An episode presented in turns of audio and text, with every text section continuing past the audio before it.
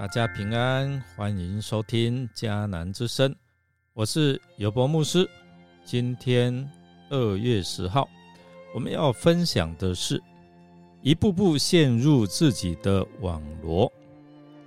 我们要读以斯帖记是五章十四节，只有一节。先来读今天 RPG 的金句。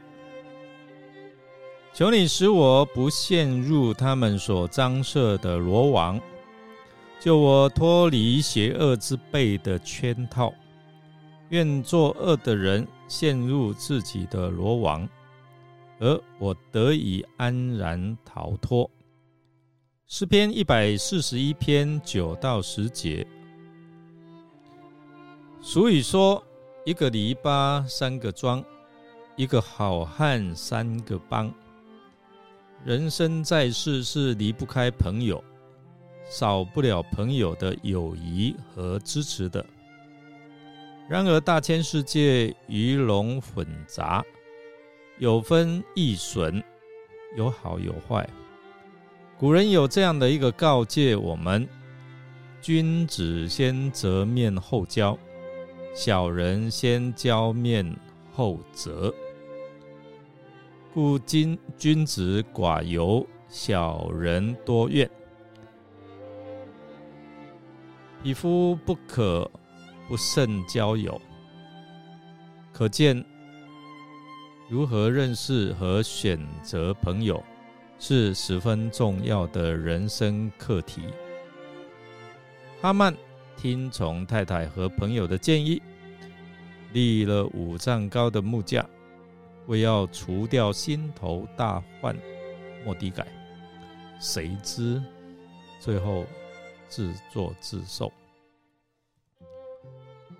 所以，我们来看哈曼，他虽然拥有一切财富尊荣，却不能够容纳区区一个莫迪改，让愤怒邪恶夺去他的快乐。也因着愤怒产生杀人的动机。当哈曼参加王后宴席回家之后，我们昨天有提到，他便召聚了朋友妻儿，分享心中的喜怒心情。哈曼的好朋友和妻子听完哈曼的叙述，竟然是建议哈曼要立一个五丈高的木架。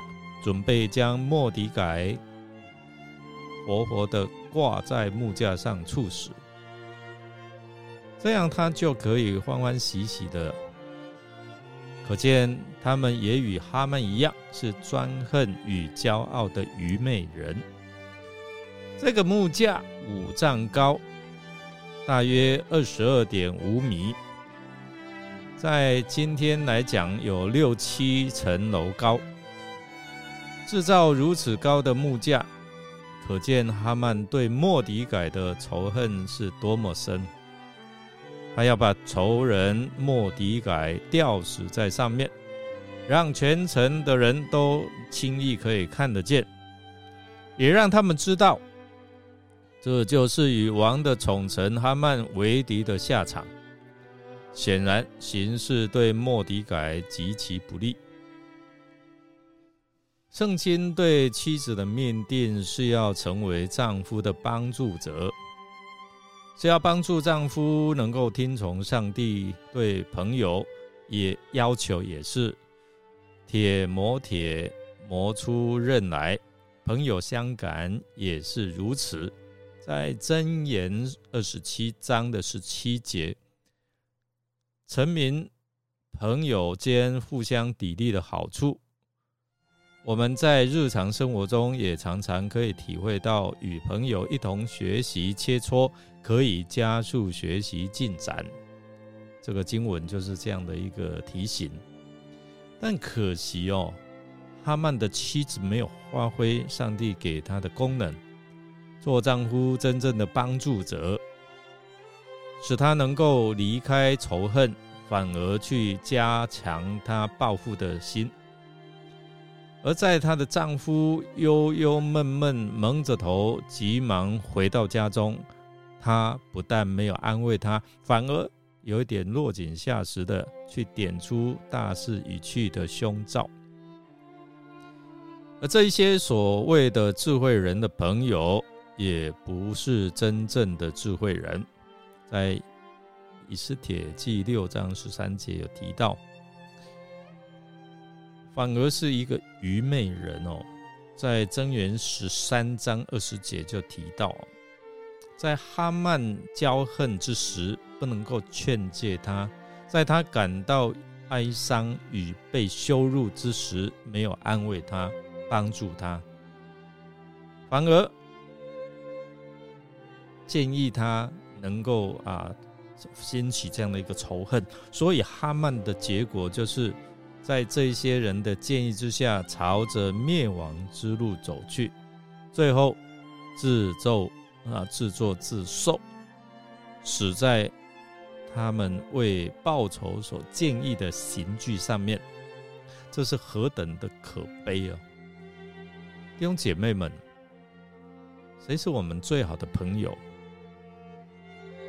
他能够引导我们走在生命的道路上面上面呢？就是我们的主耶稣哦。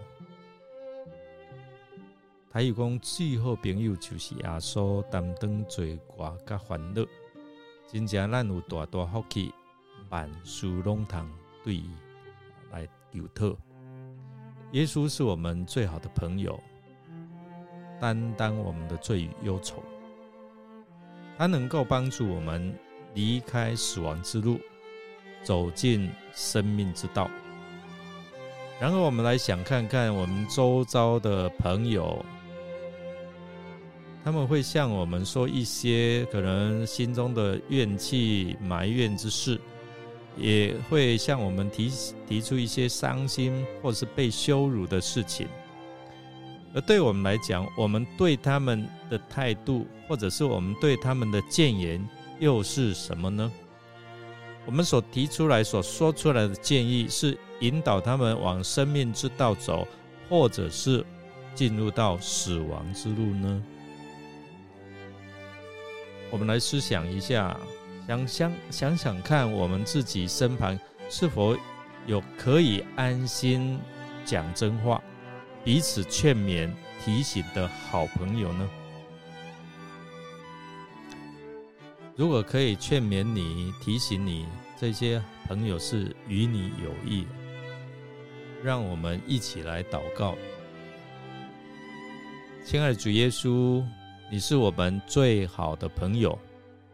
因为你担当我们的罪与忧愁，并且为我们在十字架上牺牲，在我们的前面引导我们行走义路，为了就是要我们得着永恒的生命。主啊，我们恳求你帮助我们成为有智慧的人，好叫我们可以分辨谁是可以帮助我们。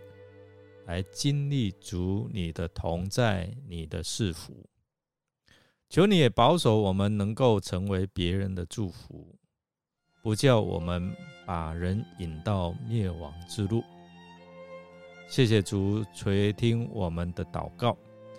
我们这样祷告是奉靠主耶稣基督的圣名求，阿门。